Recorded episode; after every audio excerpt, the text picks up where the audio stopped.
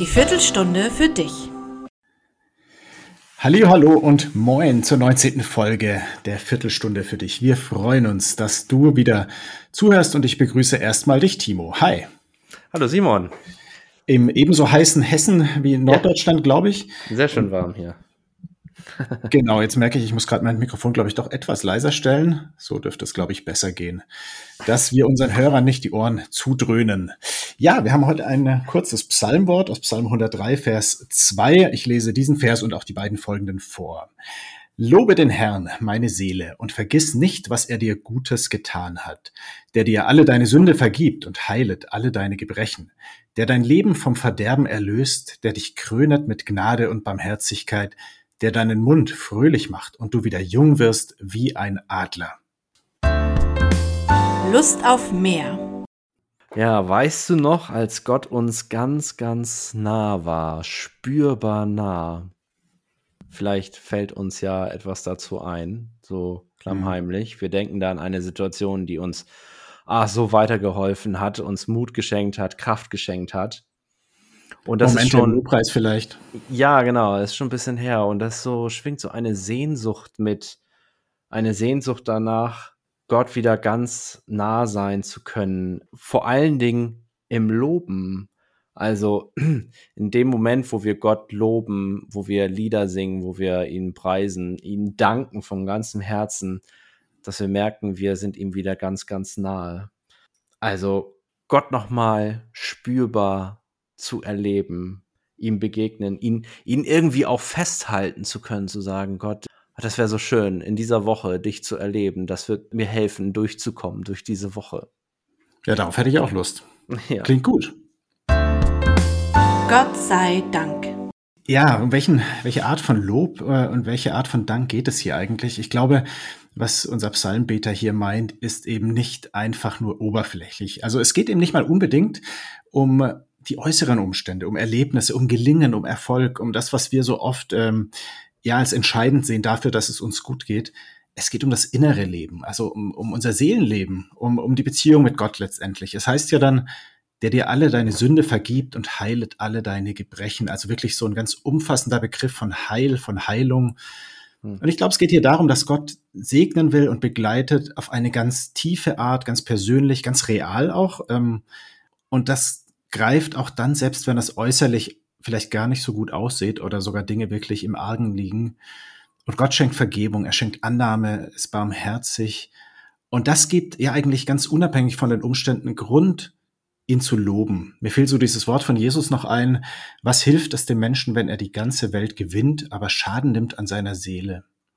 Also da wird auch so dieser Kontrast nochmal betont. Ähm, und es wird eben deutlich, es ist noch viel wichtiger, mit Gott im Rein zu sein, auch mit sich selbst, als erfolgreich zu sein und sogar als gesund zu sein.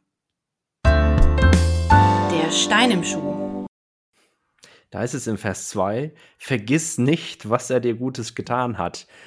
Also blicke zurück, erinnere dich, kehre gedanklich an diesen Ort, an diesen einen Ort zurück, wo Gott dir äh, geholfen hat, wo er dich gerettet hat aus deinem Elend, aus dieser ganz schwierigen Situation. Und das kann ja tatsächlich sehr unangenehm sein. Im Alten Testament heißt es ja ganz oft, vergiss nicht, dass Gott dich gerettet hat aus Ägypten, als du Sklave warst. Oder vergiss nicht, dass Gott dich einmal aus, aus dieser schwierigen Situation rausgeholfen hat, aus, ähm, dich befreit hat aus einer Sucht beispielsweise oder von, von ganz bösen Gedanken oder von irgendwas anderem. Ich habe da so ein Zitat gefunden von einem Herrn, der heißt K. Berger. Danken ist die Fähigkeit, den Weg, den man gemacht hat, noch einmal zurückzugehen. Klaus Berger. Klaus heißt der gute Mann. Der alte neutestamentliche Prof. Ha, mein, mein Heidelberger Professor. Ah, so klein ist die Welt, ja. Immer, Und, immer für ein gutes Zitat zu haben. ja, wunderbar.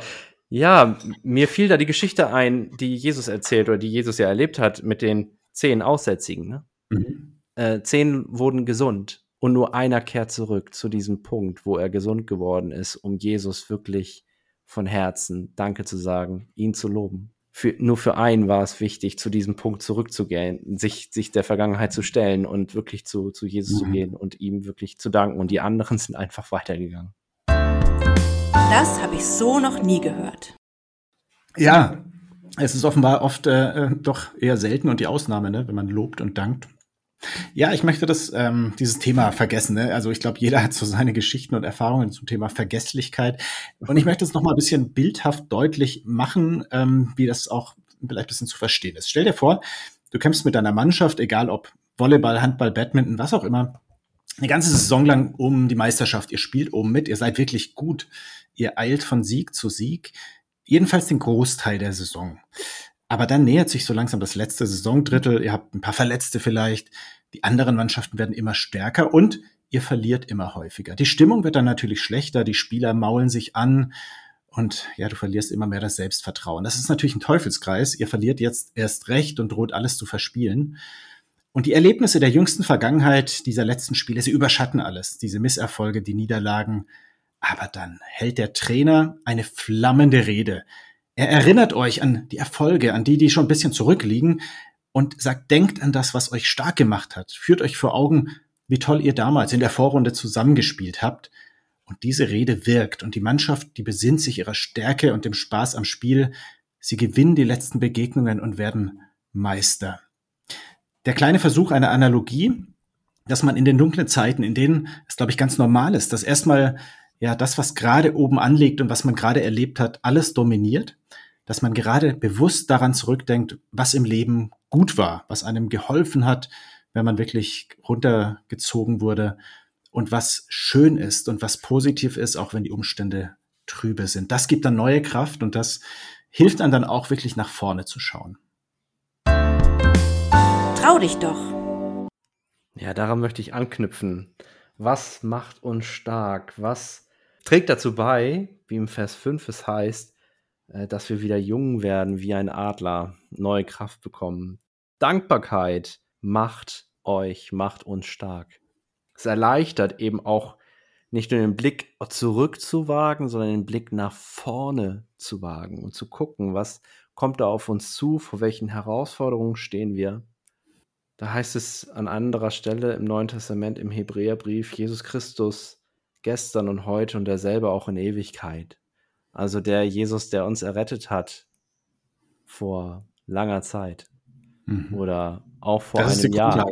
Ja, ist die Grundlage und ähm, Jesus begleitet uns auch im Hier und Heute und wir gehen auf Christus zu und er ist da und weil, weil das so ist, weil er uns das zuspricht, können wir dankbar sein und das macht uns stark.